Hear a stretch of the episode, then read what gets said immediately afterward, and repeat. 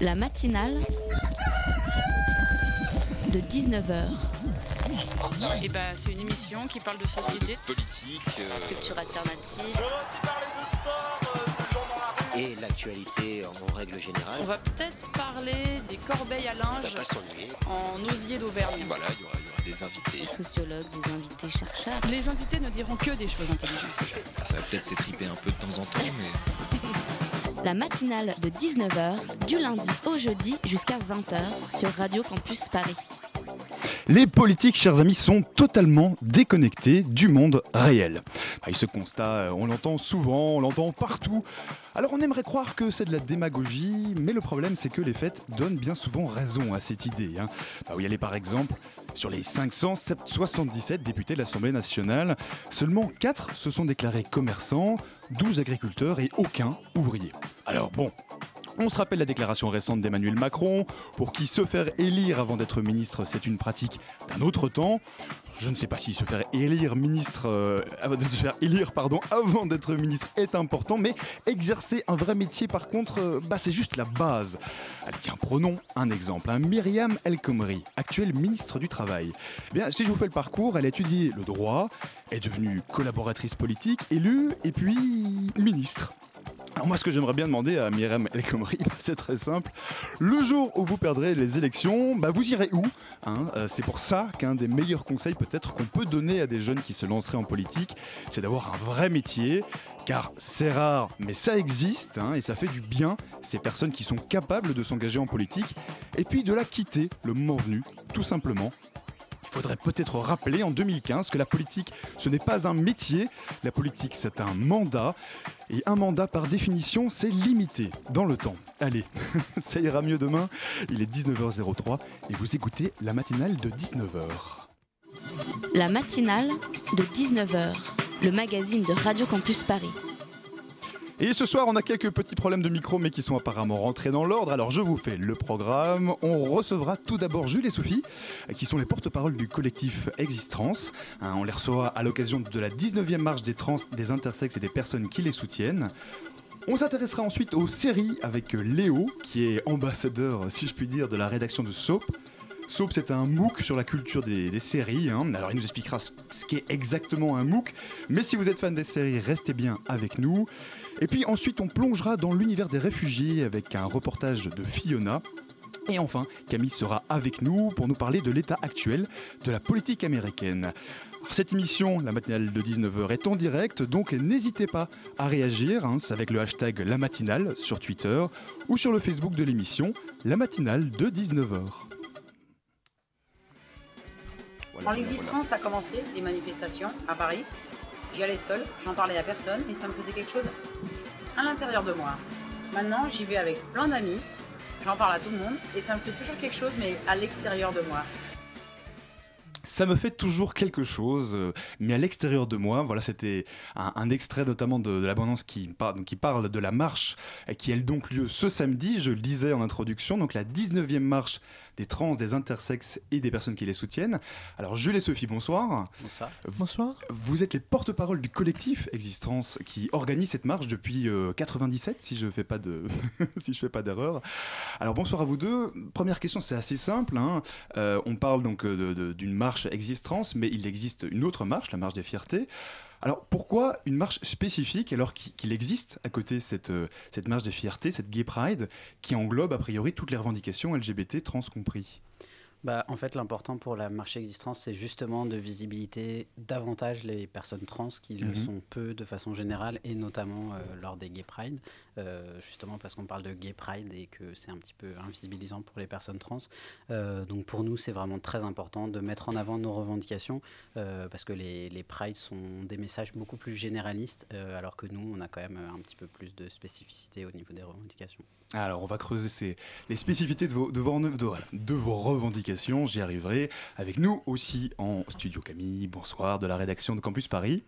Ça va bien Ça va bien. Ah bah magnifique. Alors, euh, ce que je voulais vous, vous demander en regardant euh, euh, la marche, euh, c'est notamment le fait que, on va revenir dans le détail hein, sur, sur les revendications, mais de manière générale, pour ceux qui nous écoutent, bah, les gays sont quand même visibles depuis 20 ans, euh, les bah, lesbiennes, on va dire, depuis moins d'une dizaine d'années, les trans et intersexes sont beaucoup moins visibles, pour le coup. Alors, est-ce que vous n'avez pas un peu l'impression d'être, euh, comment dire, la dernière roue du carrosse des, des luttes LGBT, quelque part? Toujours encore, mais je pense que nous progressons tant la visibilité dans les médias est de plus en plus importante. On a vu Mhm. des séries à la télé où les, les, les filles trans n'étaient pas que prostituées, n'étaient pas euh, que euh, des pervertes sexuelles ou euh, des, des gens qui étaient des malades mentales. Mhm, Camille? Oui, donc vous pensez que, que ces nouvelles séries, donc par exemple, nous on pensait à la rédaction à Orange is the New Black avec le personnage de Netflix, Sophia. hein, un peu de- de pub. Bah non, pas de la pub, voyons. Très donc, bonne série, euh, donc voilà, euh, avec, euh, avec euh, des femmes détenues, dont, dont une trans qui a un rôle important, et puis au-delà de ça, la série Transparente qui a été primée récemment, Mhm. où là vraiment la, la, trans, la, la transidentité est vraiment au centre de la série. Vous, vous regardez tout ça d'un œil assez positif? Oui, tout à fait. Et puis la, couverture de, de Times avec Laverne Cox qui était en couverture, c'était vraiment une image très positive, surtout aux États-Unis où les, trans blacks sont assassinés en, masse, effectivement. Donc nous, en France, on, on milite euh, pour le changement d'état civil libre et gratuit. Euh, c'est une de nos revendications phares, et puis aussi un accès à la santé qui soit beaucoup plus simplifié qu'il ne l'est aujourd'hui. Mm, mm, mm. Alors, euh, peut-être on, va. Ça, évidemment, c'est assez technique, euh, c'est peut-être. Mais justement, pour bien poser les choses, cette marche, on l'a dit, c'est celle des personnes trans et intersexes. Alors, en quelques mots, hein, parce que ces nuances de vocabulaire sont trop peu connues, est-ce que vous pourriez nous expliquer la différence entre une personne transgenre et une personne transsexuelle? J'imagine que oui, c'est la question qui revient à chaque fois. ça, en fait, et en euh, même temps, les mots ont leur importance. C'est ça. Justement, nous, euh, ce qui est important euh, par rapport au vocabulaire, c'est qu'on on a tendance à utiliser le terme un peu parapluie de personnes trans, euh, Mhm. qui justement englobe en fait tout un tas de réalités après, euh, parce que peuvent être trans euh, des personnes qui se définissent plutôt comme transgenres, comme transsexuels, etc. On, on voit beaucoup dans les médias justement cette distinction très binaire entre les personnes transgenres qui seraient des personnes un peu plus fluides et les personnes transsexuelles Mhm. qui seraient des personnes qui auraient fait une opération. Et- et pour com- fait, c'est Voilà. Donc, en fait, vous préférez juste utiliser le, le mot trans. Trans. Tout à fait. On peut parler d'ailleurs de transidentité Mhm. au pluriel.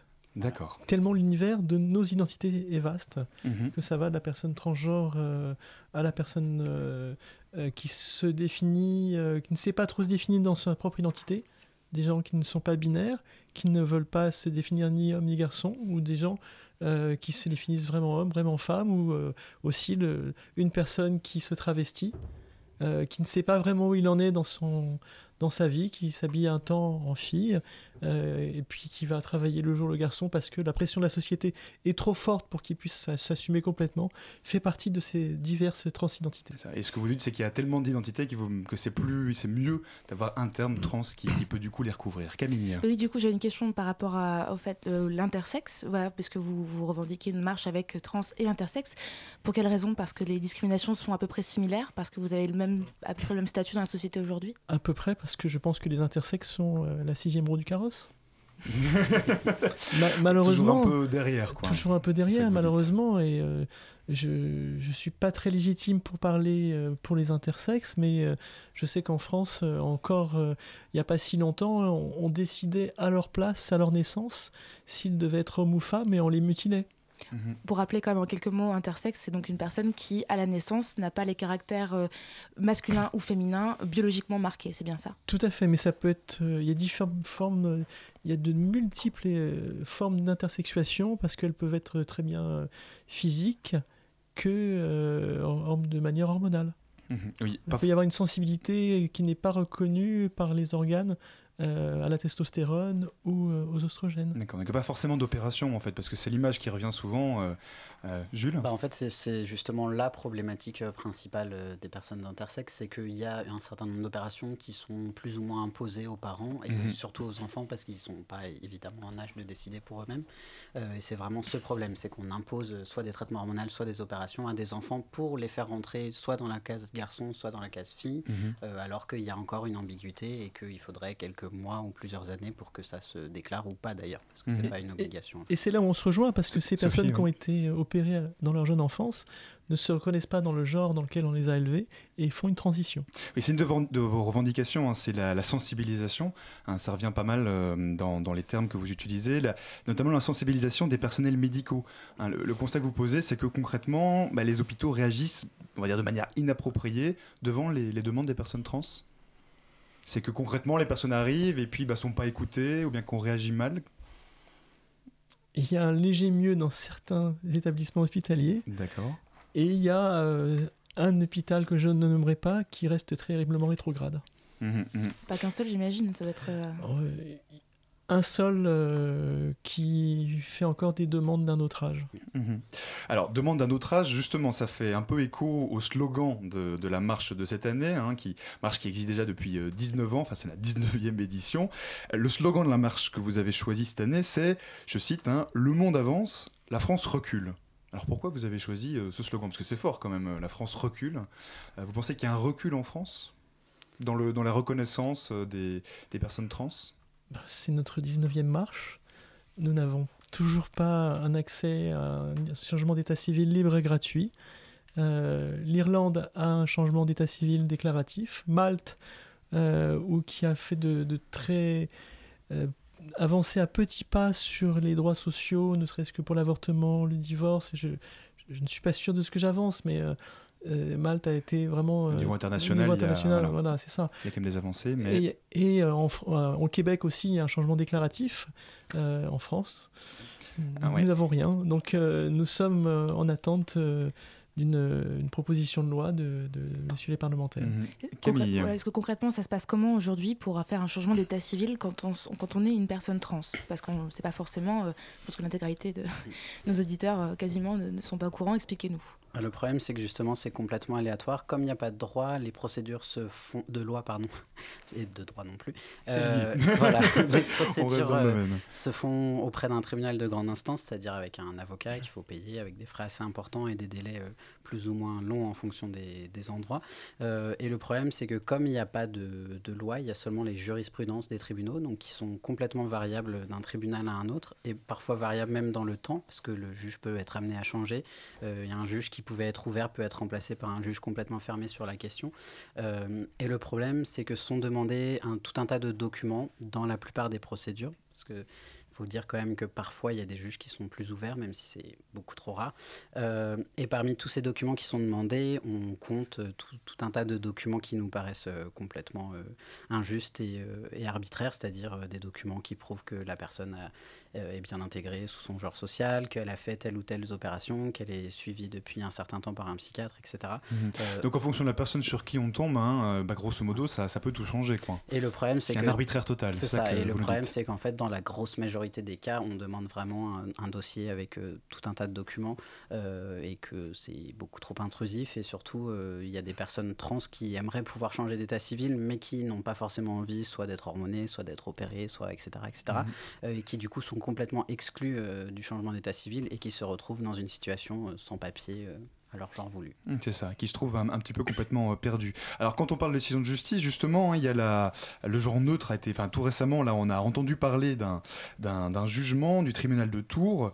Euh, C'était une personne de 65 ans. Le tribunal a, estimé que le sexe qui lui avait été assigné à la naissance, eh bien, était, apparaît en fait et apparaissait comme une pure fiction qui avait été imposée durant toute son existence.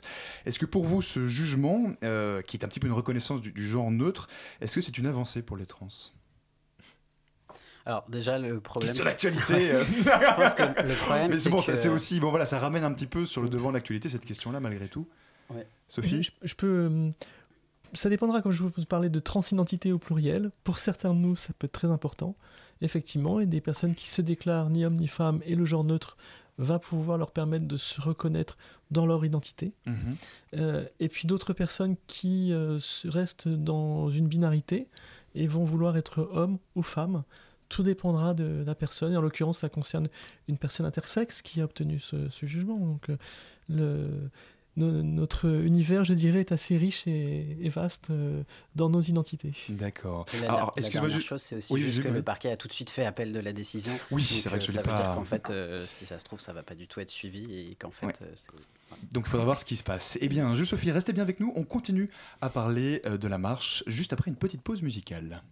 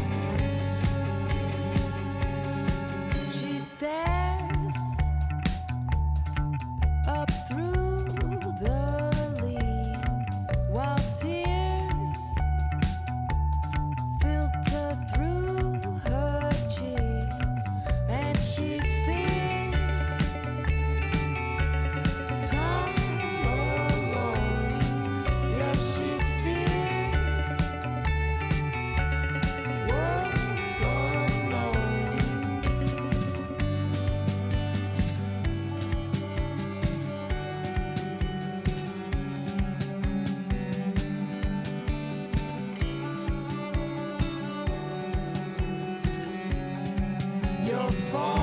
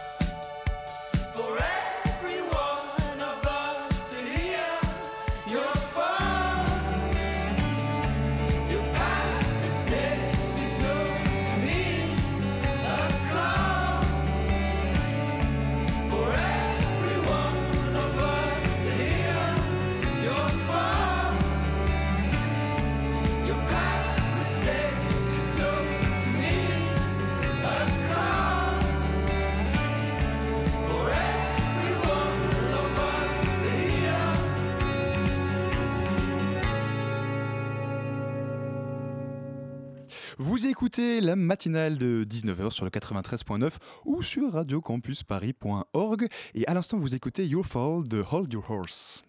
Hold Your Horse. voilà pour la prononciation.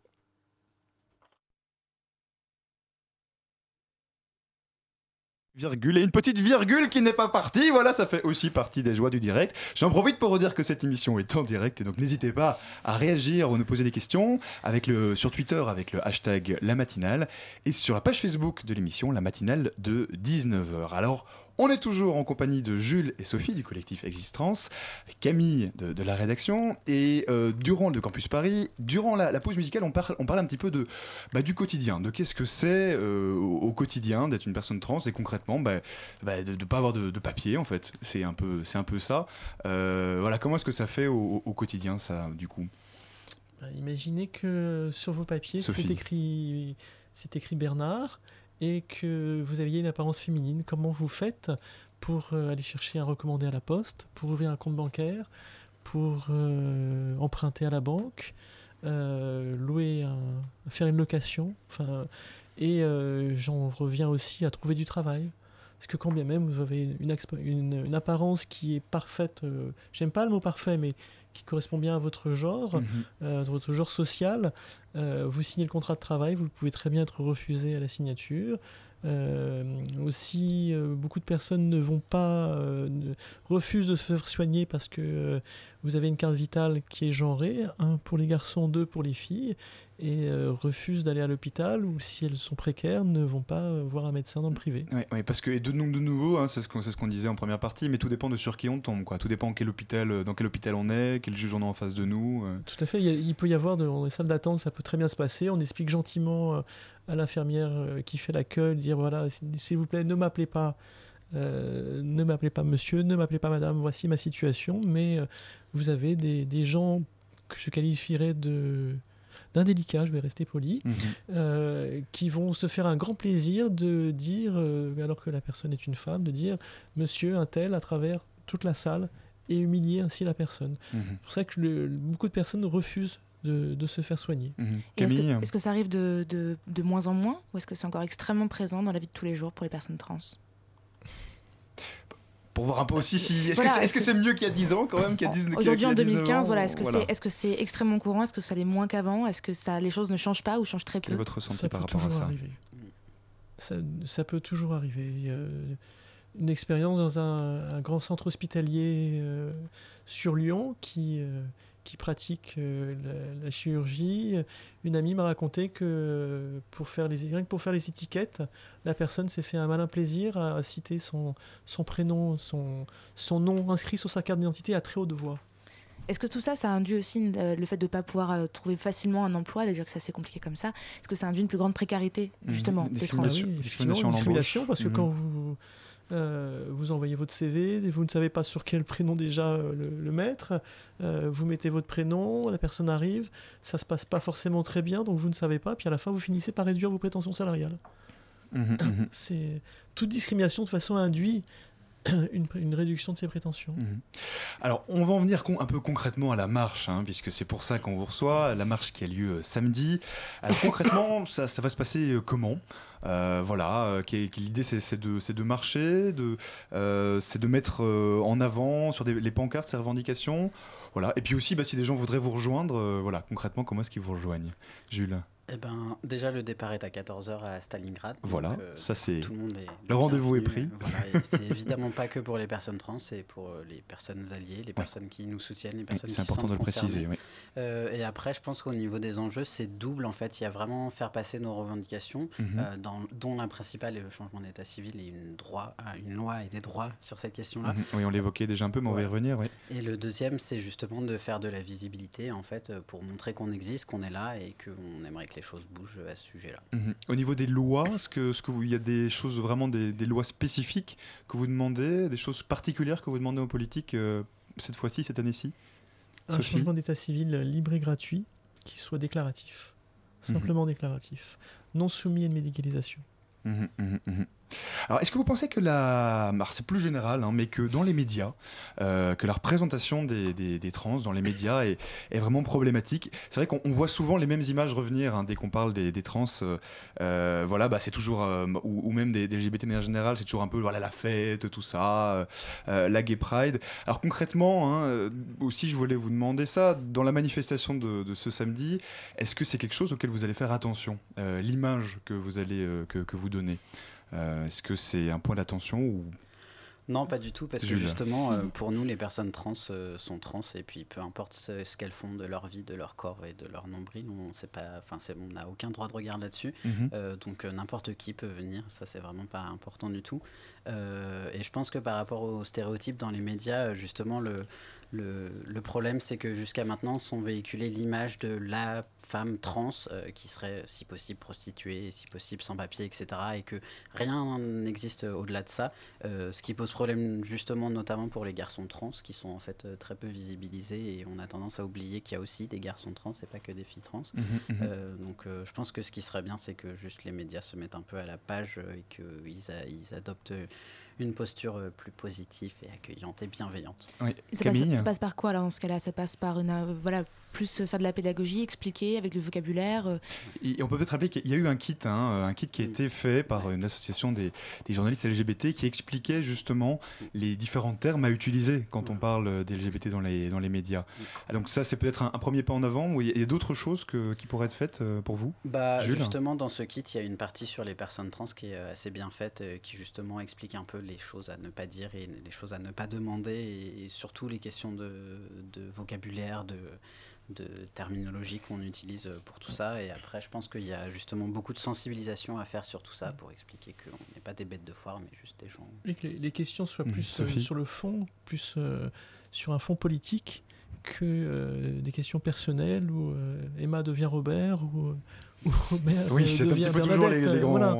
C'est toujours euh, à la, à la télé, on voit encore des émissions où on va chercher les photos d'enfants, on va chercher que pensait la maman, est-ce qu'il jouait avec une poupée, enfin les stéréotypes, je dirais, Mhm. stupides contre lesquels on se bat. Alors justement, parlant de fonds politiques, j'avais quand même encore une, petite question. Euh, euh, alors, évidemment, on, pense euh, dans l'actualité bah, récente, même si on remonte à 2-3 ans, à, tous les débats qui ont eu lieu autour du mariage pour tous. Est-ce que ces débats en 2013, pour vous, ils ont permis, ils ont permis pardon, un plus grand dialogue, ou bien est-ce qu'au contraire, ça a contribué à un isolement des luttes LGBT est-ce que ça a permis d'avancer dans, le- dans, dans le dialogue, Sur, dans euh, le dans l'abattement des clichés, ou bien euh, en fait pas tellement sur vous les, sur les garçons, sur les filles, sur les, les- les gays et lesbiennes, on a observé une, une remontée très très nette des actes homophobes Mhm, et mhm. lesbophobes à leur rencontre, des, des actes qui sont de plus en plus vi- violents. Euh, quant à nous... euh, Donc ça a pas tellement apporté de positif, Ça n'a pas fait, apporté de euh, positif. Quant hmm. à nous, je, je pense que les, ce qu'on a appelé la théorie du genre était vraiment une... euh, euh, qui était d'ailleurs que du fantasme de, de la part de certains acteurs, étaient vraiment des, des mots euh, assez transphobes aussi. Mhm, mhm. Et pourtant, on n'en a pas parlé, mine de rien. On a parlé voilà, de- d'agression envers les gays, envers les lesbiennes, pas envers les trans. Pourquoi on ne parle pas de, de ça? Est-ce que c'est parce qu'il y a aussi un, un recul euh, volontaire en disant, voilà, on, on évite d'en parler trop pour éviter justement, comme vous disiez, de, en remontant le débat, euh, faire revenir la violence Ou est-ce que c'est que, les médias n'en parlent pas, les gens n'en ont pas conscience? Il faut en parler quand même. Il faut euh, en parler. Il y a, y y a un, un léger frémissement, je dirais, dans la presse. Euh, euh, une, euh, une fille s'est s'est fait assassiner sur Limoges. Effectivement, la presse euh, en, en a parlé, a parlé du jugement. Ça, a commencé il n'y a pas si Mhm. longtemps, il y a- dix ans. Une, euh, une femme s'est fait assassiner euh, sur Marseille. On n'en a pas parlé dans la presse. C'était. Mhm. Donc malgré tout, quand même, on, en parle. Et bon, ben, on espère évidemment qu'on en parlera de plus en plus. Bon, merci beaucoup, Jules et Sophie, en tout cas, d'avoir été euh, avec nous ce soir. Donc on rappelle juste encore une fois, hein, Jules, le rendez-vous samedi pour le début de la marche, donc à à Stalingrad. 14h à Stalingrad. Voilà. Si et je puis Sophie, permettre, oui, bien sûr. Si je puis me permettre en dernier mot, que vous nous parliez en plus, de plus en plus de nous, effectivement, dans l'effet positif, comme quoi, euh, je ne sais pas, euh, Jules est euh, pilote d'avion, euh, je suis euh, banquière ou autre, mais n'importe quel métier dans la société, Mhm. puisque vous nous parliez de nous dans les faits divers et autres sordides effets, effets sordides. Mhm, mhm. Eh ben, merci beaucoup, ce sera le, le- le mot de la fin de cette Merci. interview. On fait une petite pause musicale et on revient juste après ça.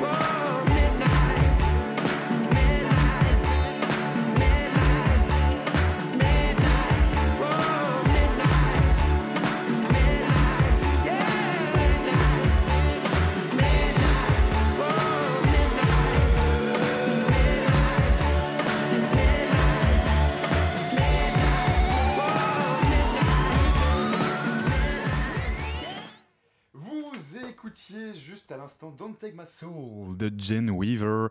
Et vous êtes toujours dans la matinale de 19h sur le 93.9. La matinale de 19h du lundi au jeudi jusqu'à 20h sur Radio Campus Paris. Oui, les petits soucis de micro à gauche à droite, mais on ne s'inquiète pas, c'est normal, c'est une c'est une émission en direct, donc forcément, forcément, forcément, euh, on fait avec plein de petits soucis techniques. Alors, tout de suite, on va complètement changer euh, de thème. On vous propose d'aller ouvrir on va aller ouvrir une porte euh, de la porte de personnes dont on parle assez peu. hein. Et si, et si, c'est la question, ouvrir la porte de chez vous pouvait sauver des vies. hein. Il y a euh, quelques semaines, Guillaume Capel de l'association Singa nous a présenté le réseau Calme, hein, c'est-à-dire comme à la maison, peut-être que vous vous en souvenez. Le principe est assez simple accueillir chez soi un réfugié statutaire pour lui permettre d'avoir une adresse fixe et sortir de la précarité, le temps de trouver un emploi ou bien tout simplement une stabilité. Fiona de la rédaction de Radio Campus Paris est allée à la rencontre de Armel qui accueille chez elle Yak, j'espère que je prononce bien, Yabchen qui est réfugié tibétain. On écoute tout de suite leur témoignage donc récolté par Fiona il y a quelques jours. Je suis Armel Rogowski. J'ai 55 ans et je suis directeur financier dans une entreprise. Bah, c'est pas forcément très, euh, très en ordre, mais j'ai ici un appartement qui m'appartient et qui euh, fait 5 pièces. Mes filles ayant quitté euh, l'appartement pour aller vivre chez leur père il y a maintenant quelques années, je me suis retrouvée avec de la place disponible. Alors, ici vous avez la salle à manger qui, euh, où on mange tous les vendredis soirs et où je mange avec mes filles. Ici, vous avez la cuisine. J'ai souhaité effectivement accueillir quelqu'un ayant besoin d'un logement à titre provisoire, on l'espère. L'actualité m'a euh, conduite vers euh, l'accueil d'un réfugié. Je peux, Yamsan Oui, oui, bien sûr. Ici, vous avez la chambre de Yamsan. Est très content d'avoir une maison de poupée euh, pour s'amuser. Mais ça, euh, Mm. Parce que c'était l'ancienne chambre de ma fille cadette et donc elle a voulu garder sa maison de poupée euh, parce que c'est un souvenir de son enfance. J'ai connu Yapchen par l'intermédiaire d'une association qui s'appelle Singa, euh, la branche calme comme à la maison, donc qui s'occupe de faire héberger des réfugiés chez des particuliers. Je m'appelle euh, Yapchen, je suis né euh, au Tibet, donc j'ai 36 ans. J'étais euh, professeur d'école. Je suis venu en France en 2010. J'ai demandé statut de réfugié, d'asile, et c'était accepté tout de suite. Ça m'a paru intéressant d'aider quelqu'un à se poser, d'avoir une adresse déjà pour recevoir son courrier, euh, faire ses démarches administratives, avoir un foyer euh, stable pendant une période. Là, pour l'instant, on a signé pour six mois avec Yapsten. Euh, c'était un soulagement. Trouver un- une chose stable, c'est- dur pour eux aussi. Euh, il a la télévision, mais ce qui lui manque aujourd'hui, cruellement, c'est un ordinateur. Et ça, je n'ai malheureusement pas les moyens pour l'instant d'équiper la chambre avec un, ordinateur. Euh, mais ça viendra. Ça, je, pense que d'ici quelques mois, il y aura un ordinateur, euh, puisque j'ai la Wi-Fi dans tout l'appartement. Donc, euh, il pourra se connecter, parce que pour les recherches d'emploi, avoir un ordinateur, c'est primordial. On s'est rencontrés euh, au café en face, au métro. On a discuté euh, cinq minutes pour euh, faire connaissance. Et puis, il s'est installé immédiatement. Moi, j'ai ma chambre. Il a la sienne, elle est juste à côté de la mienne. Mais on se gêne pas. Pour le, partage de la salle de bain, se passe très bien également. Pour moi, tout se passe très bien. Ici, voilà. Là, ici, je regarde la télé. J'ai mis mes écouteurs. Donc, euh, ça sort pas de son euh, dehors. Donc, ça dérange, dérange Ça, personne. non, ça me dérange pas. Voilà. Donc, je. je- J'espère que ma télé ne vous dérange pas. non J'entends bien. Non? Non. D'accord. Et Yapchen avait très peur quand il, par exemple, quand il a euh, postulé au dispositif calme, qu'on l'envoie au fin fond de la campagne. Puis il a eu la bonne surprise qu'on lui dise Paris 12e. Les réfugiés, euh, beaucoup de gens en parlent, beaucoup de gens parlent éventuellement de les aider ou d'en accueillir chez eux, mais peu de gens le font en définitive. Donc euh, je pense que c'est quelque chose à encourager. Je crois qu'il ne faut pas que les gens aient des peurs. On a affaire à des gens qui euh, ont beaucoup, beaucoup souffert, beaucoup galéré et qui savent le prix des choses et savent le prix d'avoir une chambre dans un appartement chez quelqu'un et donc par conséquent ce sont des gens qui se conduisent euh, très bien. Faire la démarche de quitter son pays, de traverser des épreuves pour euh, venir, etc., ça suppose que c'est des gens, des battants qui avaient envie de, de s'en sortir. Et ça, euh, c'est vraiment des qualités que l'on retrouve chez les gens qu'on accueille chez soi dans ces conditions. Voilà, c'était le reportage de, Fiona, euh, série de reportages hein, qu'on continuera euh, à voir au cours des prochaines semaines. La matinale de 19h. Vous avez peut-être découvert récemment hein, dans les rayons de votre librairie préférée un petit nouveau, hein, euh, même si c'est déjà sa troisième édition, mais quand même un petit nouveau, avec une jolie couverture toute rouge et, euh, bah, une assez accrocheuse quand même. Eh bien, figurez-vous, il s'agit de Soap. Ce Soap euh, qui est donc une nouvelle revue, mais plus qu'une revue, en fait, c'est un MOOC, un MOOC entièrement dédié aux séries. Alors, on va en parler du coup avec Léo, qui est directeur éditorial, c'est correct, Léo? C'est correct. Voilà. Eh ben donc déjà, bienvenue, bonsoir. Bonsoir. alors ma première question, c'est assez simple. Euh, Soap, c'est un MOOC. Euh, alors un MOOC, à mon avis, pour beaucoup de gens, ça ne veut pas dire grand-chose. Est-ce que tu saurais un peu définir ce que c'est? Ce que c'est que cet euh, objet lisant non, non identifié? Je ne sais même pas si c'est encore dans le dictionnaire, mais MOOC est la contraction de magazine et de book. Mhm. Donc c'est un magazine, c'est une revue qu'on trouve exclusivement en librairie, euh, Fnac, euh, Cultura, mais aussi sur Amazon et euh, tous, les, tous les endroits qui peuvent nous accueillir, librairie comprise. Donc voilà, c'est une revue sur les séries télé qui essaie donc de, de raconter des histoires, des stories comme on dit, Mhm. euh, de prendre du temps pour raconter des histoires et d'avoir un rythme un petit peu, un petit peu plus, euh, plus, plus réfléchi un peu, et un, un peu moins speed que euh, le rythme, on va dire, des, des séries télé, enfin de l'actualité des séries télé, où ça tweet, ça Facebook, en permanence, en des permanence, séries qui arrivent, on en parle, voilà, donc il y a des, annonces de casting tout est, tous les jours, toutes les Ouais, semaines. Et, et là, l'idée, c'est de prendre un petit peu plus de, de recul par rapport à ça. C'est de là qu'est partie l'idée de, de ce MOOC C'est l'idée, ouais. C'est l'idée de faire, au lieu de faire du, du fast, euh, de la fast critique, de faire du slow critique. Euh, Euh, non, mais disons, c'est un concept voilà. mais intéressant. C'est ouais. prendre du recul Ah. par, rapport à, par, rapport à, par rapport à l'actu et par rapport au rythme. Et alors ça veut dire quoi de prendre du recul par rapport aux, aux séries concrètement? C'est de d'analyser un petit peu les tendances de fond euh, ou bien d'aller, euh, je sais pas, analyser des thématiques propres aux séries? Du recul, ça, ça, ça veut dire déjà écrire de longs papiers? Oui, parce que ça fait 170 pages. Ça fait même, 70 euh, pages, ouais. donc un papier en minimum chez, chez Soap, c'est c'est quand même 6 ou 8 pages. Quoi. Ouais. Ça, Ça- fait beaucoup, ça fait de ça la fait du lecture. boulot pour les journalistes, ouais. Ça Et la lecture pour, Ça euh, fait de la lecture pour les, pour les lecteurs. Et ça implique aussi, euh, oui, de, de- de faire des analyses thématiques, euh, de, de- de voir des, de voir le fond, mais aussi un peu de raconter euh, l'histoire, des- la grande histoire avec un H des séries, puisqu'on parle beaucoup de, de séries vintage des années 60, 70, 80, 90, même 2000. 2000, ça commence à devenir vintage. hein. Ah, ça fait, oui, moi, je me souviens très bien des séries des, Voilà.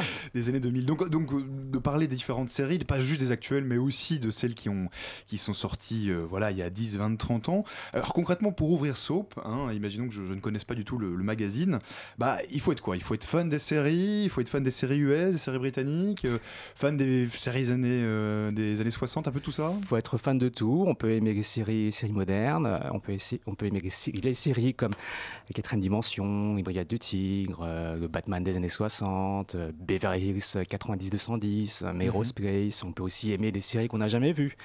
Euh, dans Soap 3, on parle d'une série turque euh, qui est le troisième- le troisième numéro, hein, Le troisième numéro, précise, ouais. ouais. Euh, qui s'appelle euh, Crépuscule, Crépuscule des loups et qui est une série turque ultra célèbre en Turquie, mais pas du tout connue en France. Je confirme, oui. Voilà. Et on avait envie de, de parler de ça. Dans Soap, dans Soap numéro 2, on a parlé de séries québécoises qui ont été très peu vues en France. Mhm. Mais l'idée, c'est de, voilà, de, de, de faire lire, de faire lire aux gens enfin, des, des, des articles de fond sur des, peut-être des séries qu'ils ne verront jamais, mais qui sont euh, parmi les plus intéressantes. Et c'est ça, dans l'idée que les gens éventuellement puissent la regarder aussi. Bien J'imagine sûr. Que, Mhm. que c'est l'idée. Alors quel regard est-ce que euh, bah, vous portez à Soap, euh, par exemple, sur, on parle des, des séries d'il y a 30 ans, mais euh, quel regard vous portez sur la production actuelle des, des séries? Il y en a beaucoup. Déjà, oui. Il y en a beaucoup. C'était En ma que- question. En oui, tant que journaliste, Trop peut-être Trop peut-être au bout d'un moment, je pense que ça va atteindre comme, comme euh, dans, dans tout une bulle, ça va Mhm. éclater. Euh, en tant que journaliste, oui, on est très sollicité. Il y a surtout beaucoup de séries de qualité. Euh, et le rythme est assez effréné. Quoi. Cet été ou même à la rentrée, il y a des choses qui, euh, qui, qui fusent. Et même à la rentrée, même en- pendant l'été, on est censé être en vacances. euh, des, des, des- des séries arrivent. Il y avait comme il y avait Mister Robot par exemple ce- cet été. Oui, qui a fait beaucoup parler qui a de- fait beaucoup de parler de Netflix. voilà, donc la production de séries est telle qu'il faut avoir l'attention constante tout le temps et savoir faire le tri. Euh, Entre parce ce qu'on peut, voilà. Tri entre ce qui est bien, moins bien. Et on n'a pas non plus vocation à tout regarder malheureusement. Oui, parce, que c'est ça que j'allais dire, toi-même concrètement, euh, en tant que directeur de rédaction, quoi, tu, toutes tes soirées, tu, tu les passes euh, à faire du binge-watching euh, Du binge watching, non, heureusement. heureusement. J'ai une vie à côté, j'ai une vie ailleurs. Quand même. Quand même, mais je fais le tri et je fais confiance à mes, à mes contributeurs, à mes rédacteurs pour, pour, me, pour me parler de- des séries que je n'ai pas vues, euh, mais qu'ils ont, mais qu'ils ont vues. D'accord, mais j'imagine que ça implique quand même, euh, pour pouvoir du coup faire des parallèles, de regarder pas mal de, de séries. Mm, tout à fait, et de les comparer entre elles, mais aussi bien de regarder des séries américaines, bien sûr, des séries britanniques, euh, des ça. séries françaises, et de voir ce qui se passe, de voir qu'il y a des choses convergentes. Les séries françaises euh, de- deviennent de, de- de- du mieux en mieux, la Mhm. qualité euh, s'élève, aussi bien sur le service public comme euh, un- une série hier 10%. euh, sur France 2, réalisée par Cédric Capiche, Mhm, qui vient de sortir. qui ouais. vient de sortir, voilà, et, aussi, et aussi des séries sur Canapus, sur Arte, donc voilà, Ouais, la ouais. qualité monte. Mm, mm. Alors c'est- et justement la qualité monte, mais est-ce qu'elle monte en France? C'était une des questions que, j'avais. Je suis content d'avoir un, avoir un- un vrai spécialiste des, des séries. Euh, est-ce que les séries françaises, elles, euh, pour vous, à Asso, pour toi, Léo, est-ce que est-ce qu'elles tiennent encore la route les séries françaises face aux séries américaines, hein, qui sont quand même des gros euh, paquebots en termes de moyens, en termes de euh, voilà de moyens et puis aussi de, de qualité? Euh, est-ce que les séries françaises tiennent encore la Elles route? tiennent, elles tiennent la route, elles affrontent, elles affrontent la concurrence, entre guillemets, elles affrontent les réalités. Mhm. Euh, sur Canapus, euh, il y a des séries comme Versailles ou euh, Last Panthers, qui sont des séries françaises, mais surtout des, des coproductions avec d'autres pays. Donc Mhm. euh, les, les- les Français ont parfaitement compris qu'il fallait, qu'il fallait faire des coproductions, qu'il fallait travailler avec d'autres pays pour, pour faire des séries de qualité, mais aussi avoir leur propre voix, leur singularité, comme beaucoup de séries sur, sur Arte, Mhm. euh, comme des séries euh, comme Ainsi soit-il, une série sur des prêtres, sur, Oui. euh, sur, sur, sur des prêtres, c'est pas très, euh, c'est pas très courant, ou euh, bientôt une série de science-fiction très palium euh, sur Arte, donc Mhm. euh, la chaîne euh, culturelle. C'est ça. voilà. Alors justement, tu, tu parles d'Arte, euh, Arte qui est assez créatif en termes de séries, mais aussi de web-séries. Mhm. Est-ce que les web-séries, c'est quelque chose sur lequel vous vous penchez? C'est une, c'est une réalité sur laquelle on se penche. On Parce que a- ça élargit encore le spectre, Ça évidemment. élargit encore le et en même spectre. temps, il y a une vraie créativité, une vraie production là-dedans. Il y a une vraie créativité. Depuis le numéro 2, on a une rubrique spécialement dédiée euh, aux web-séries.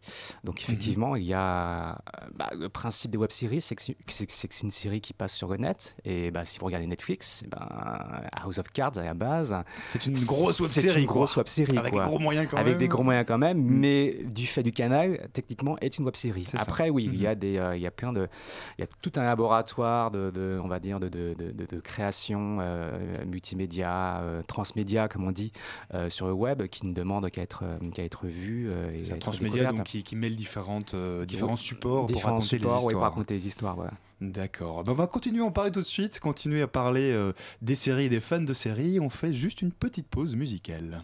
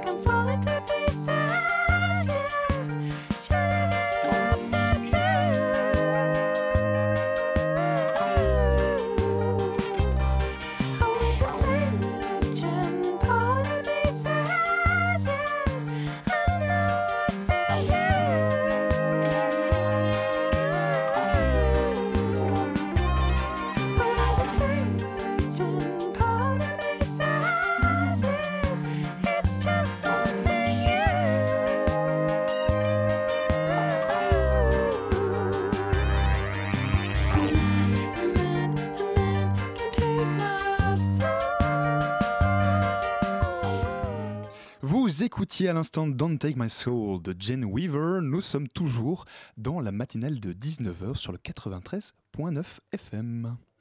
La matinale de 19h sur Radio Campus Paris. Voilà, je vous rappelle que cette émission est toujours en direct, donc n'hésitez pas à réagir avec le hashtag matinale ou bien sur le site Facebook de l'émission La matinale de 19h.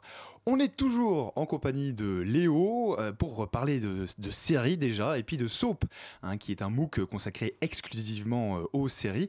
Camille de la rédaction de Radio Campus Paris nous a rejoint aussi. Bonsoir Camille. Salut. Alors Camille qui est justement en train de feuilleter là, le, le MOOC, hein, parce que du coup, euh, du coup Léo nous a sorti le, le MOOC durant la, durant la pause, on le consultait, et on se disait justement, euh, Lé- Léo, c'est euh, en fait plus que... euh, quand tu parlais tout à l'heure de MOOC, tu décrivais ce que c'était. C'est vraiment un livre en fait. Euh, concrètement, on a 170 pages, on a une magnifique couverture, la page est, est belle. C'est volontaire que ça ressemble vraiment à ce point-là à un livre? C'est la volonté de faire un bel objet Mhm. euh, que tu puisses lire et euh, reposer, après relire, donc qui a une, une durée de vie euh, quand même supérieure à ce qu'on écrit sur le web ou dans un, dans un, dans un hebdomadaire. Quoi. Ça. Et on a envie, oui, de faire un bel objet et de faire une mise en page qui soit à la hauteur et qui soit, qui soit à la hauteur de- du sujet. Mhm, mhm. Alors, Soap, c'est le troisième numéro. Enfin, en tout cas, il vient de, le troisième numéro vient de paraître. Est-ce que vous avez trouvé votre public? Euh, parce que c'est quand même du coup un bel objet, ça coûte environ quoi 16 euros 16,90. 16,90 Alors concrètement, est-ce que ça, ça tient la route? Est-ce que vous avez suffisamment de lecteurs, de gens qui accrochent? Ça tient la route, oui. On est, on est, c'est pas non plus un tirage, euh, on- c'est Voilà. pas un tirage On de pas- 50. on n'est pas à 2 millions, On euh. n'est pas à 2 millions. on a un tirage, on a un tirage suffisant et on, va dire un peu conçu comme, euh, comme un, tour, un- comme un tirage d'ouvrage de collection. Quoi. C'est, un, Mhm. c'est un objet un, un peu rare, donc euh, ça. bien fichu, euh, bien maquetté. Donc oui, on arrive à trouver un public de ce côté-là. Mhm. Et on ne demande qu'à élargir le public. Et tu me racontais durant la pause que le but, euh, le but euh, final, hein, euh, en tout cas à terme, votre objectif, c'est de créer une maison d'édition. En fait, plus que simplement l'apparition d'un MOOC. Il y a déjà une maison d'édition en fait, donc à, à travers, euh, à travers Soap, on, on- on est en train de créer une espèce de label de qualité, Mhm. enfin de marque, et il, y a déjà, il y a déjà des projets bien avancés de livres sur des, sur des sujets touchant aux séries télé, et aussi bien sur des, sur des, sur des sujets, sur des sujets, pardon, sur des séries d'aujourd'hui comme d'hier, et des traductions de, de livres euh, de biographies d'acteurs, d'actrices ou de créateurs de séries. D'accord. Alors pour les fans de séries qui prennent juste en cours l'émission, j'aimerais qu'on revienne peut-être un peu plus spécifiquement sur ce que contient un Soap, sur ce que contient ce, magazine. Parce que vous parlez quand même de, beaucoup de sujets, on en a évoqué quelques-uns, mais ça va concrètement des super-héros jusqu'aux communicants politiques, même des jeux vidéo. hein. J'ai vu qu'il y avait des articles qui étaient consacrés à ça. Euh, bah, concrètement, qu'est-ce qui fait le lien entre tout ça? En fait, c'est plus que des séries, c'est l'univers des séries. C'est vraiment, vraiment la culture série. C'est vraiment la D'accord, culture, culture série. série, carrément, ouais. La culture série. Donc, chaque- à- effectivement, à chaque numéro, on a, une- on a un sujet de, couve, de couverture euh, qui est un dossier spécial et on a plusieurs, euh, plusieurs articles consacrés à, à ce sujet. Dans le numéro 2, c'était The Walking Dead, donc euh, phénomène zombie Ouais, et tout on a ça. le- on a la revue devant nous. ouais. Et dans le numéro 3, ce sont les super-héros, euh, mais on avait envie de prendre les super-héros un peu de, de manière un peu oblique et de parler des super-héros dont on ne parle pas souvent. Donc il y a cette idée d'un d'un dossier, d'un dossier spécial et autour, oui, il y a ce qu'on appelle la culture série, euh, à la fois des sujets de fond, mais aussi, je pense, dans la plupart des papiers, un vrai rapport. euh, quasi affectif, maladif des, euh, des, euh, des, des- des- des rédacteurs par rapport à leur sujet, quoi. Mhm, à travers certains textes. euh, les rapports que les auteurs ont avec euh, ce qu'ils écrivent. avec ce qu'ils écrivent et surtout par rapport aux personnages de série, parce que je, je crois que puisque puisqu'au cinéma, les, les spectateurs ont un rapport viscéral par rapport aux, aux personnages de série Mhm. euh, qui suivent pendant des pendant des semaines, Oui, pendant des années. 3, 4, 5 saisons. 3, euh, 4 c'est saisons, long, ouais. c'est long, quoi. Donc ça demande un, il y a un investissement, je pense, avec, avec, avec les personnages qui est beaucoup plus fort qu'au cinéma. Investissement affectif de la part des auteurs. Peut-être une dernière question, euh, Léo, puisque tu es un fan de, de séries, j'imagine. Alors, question est un peu facile, mais euh, puisque tu en regardes pas mal aussi, bah, si tu devais nous donner deux trois coups de cœur, peut-être pour ceux qui nous écoutent, euh, deux trois séries qui t'ont marqué récemment, et tu dirais tiens, bah ça, c'est ça, ça serait vraiment intéressant d'aller voir. Alors, cet été, donc, je parlais de Mr. Robot, qui est vraiment la première série euh, vraiment réaliste sur les, sur les hackers. Mhm, donc prenez note, hein, Mr. Robot. Ouais, sur les pirates informatiques. Je pense que c'est vraiment la première représentation réaliste, excitante, euh, fictionnelle ouais, du monde des hackers. hackers, Mhm. avec aussi une, une portée euh, politique et un peu anarchiste qui n'est pas. Euh, plus récemment, en termes de, de- de plaisir coupable, on va dire, il y a Quantico, Mhm. euh, du nom de l'école de, de formation des, des agents du FBI, Ok, je euh, note. qu'on ouais, connaît tous à travers les films. Et Quantico, c'est une espèce de, mélange entre, euh, entre une série du FBI et un soap opéra. Donc Mhm. euh, euh, voilà, il y a plein d'intrigues un peu tordues, sentimentales, familiales, mais aussi beaucoup d'affaires de terrorisme, puisque c'est un peu FBI. Et un peu, un- voilà, et un peu plus moins récent, mais quelque chose qui me tient beaucoup à cœur, The Americans, euh, qui va avoir sa prochaine saison euh, l'année- prochaine et qui est en- en euh, deux mots. en deux mots, les années 80, une famille installée à Washington, mariée femme, ont deux enfants. C'est juste qu'ils sont espions infiltrés du KGB depuis 15 ans et qui ne l'ont pas dit à leurs enfants. D'accord. Voilà. Le contexte est posé. Ben, merci beaucoup Léo d'être d'être passé nous voir, de nous avoir donné aussi tes, tes bons conseils en matière de série. Merci à Donc vous. sauf simplement ce mot qu'on peut le trouver dans toutes les bonnes librairies. Dans hein. toute la bonne librairie, déjà en vente par correspondance sur la boutique de Soap Édition, euh, très facile à trouver euh, sur internet et en vente en librairie euh, vers le 20 octobre. Eh ben merci beaucoup Léo Merci à vous. voir.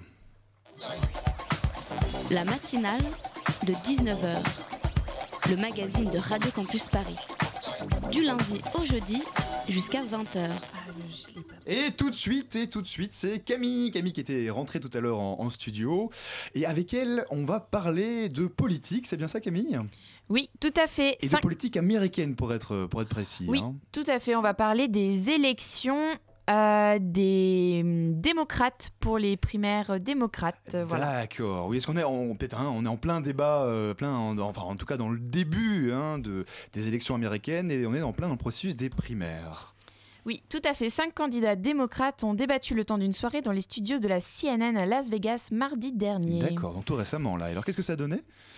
Alors, il y avait donc euh, Jim Webbs, il y avait Martin O'Malley et Lincoln Chaffee parmi les cinq candidats. Euh, tous les trois, ils réunissent ensemble 4% des sondages, donc autant de dire qu'ils ont autant de chances d'être président que moi d'avoir un rencard avec Gaspard Ulliel. Ce serait sympa comme euh, cela dit, mais bon. enfin bon, non, non, les deux qu'il faut retenir, c'est Bernie Sanders, qui est sénateur écolo du Vermont. Il a 74 ans et il recueille environ 25% des intentions de vote, ce qui est assez remarquable quand même pour un, pour un homme de gauche aux États-Unis. Oui, c'est pas tout à fait le pays euh, des, des socialistes. C'est hein, ça. États-Unis. Et donc en plus d'être écolo, il est pour le mariage pour tous, il est partisan d'une grande redistribution des richesses et il est militant contre l'intervention en Irak par exemple. D'accord. Il plaît beaucoup aux jeunes Américains.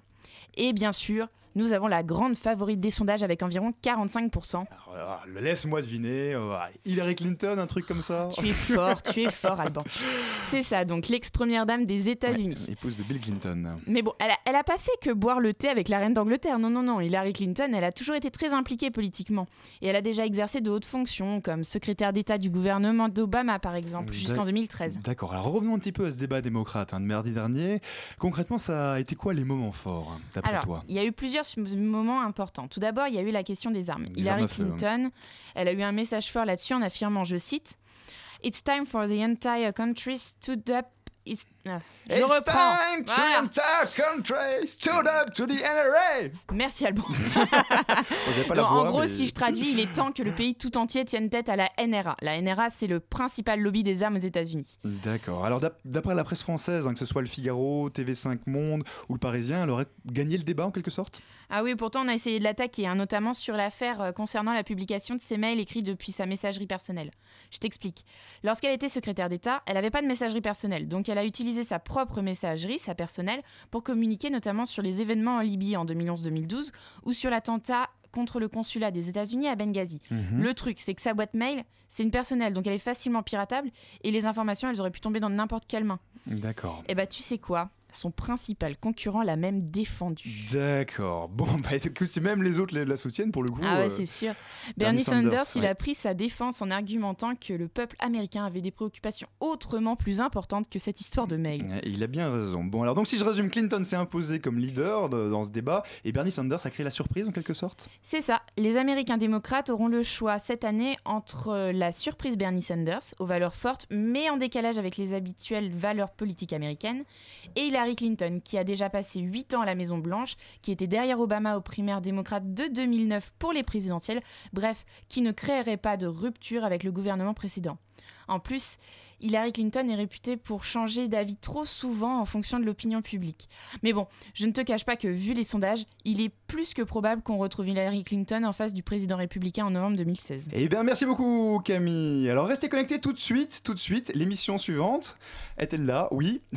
Alors, qu'est-ce qu'on a ce soir juste après la matinale? Ouais, ce soir, on va parler de l'histoire de l'environnement, donc une nouvelle discipline euh, qui émerge, qui est en plein essor et qui aura, euh, euh, qui est très opportuniste hein, à la veille de la conférence internationale sur le climat. Eh bien, merci beaucoup. Restez connectés. Merci d'être Jim à la réalisation. À très bientôt et vive la radio.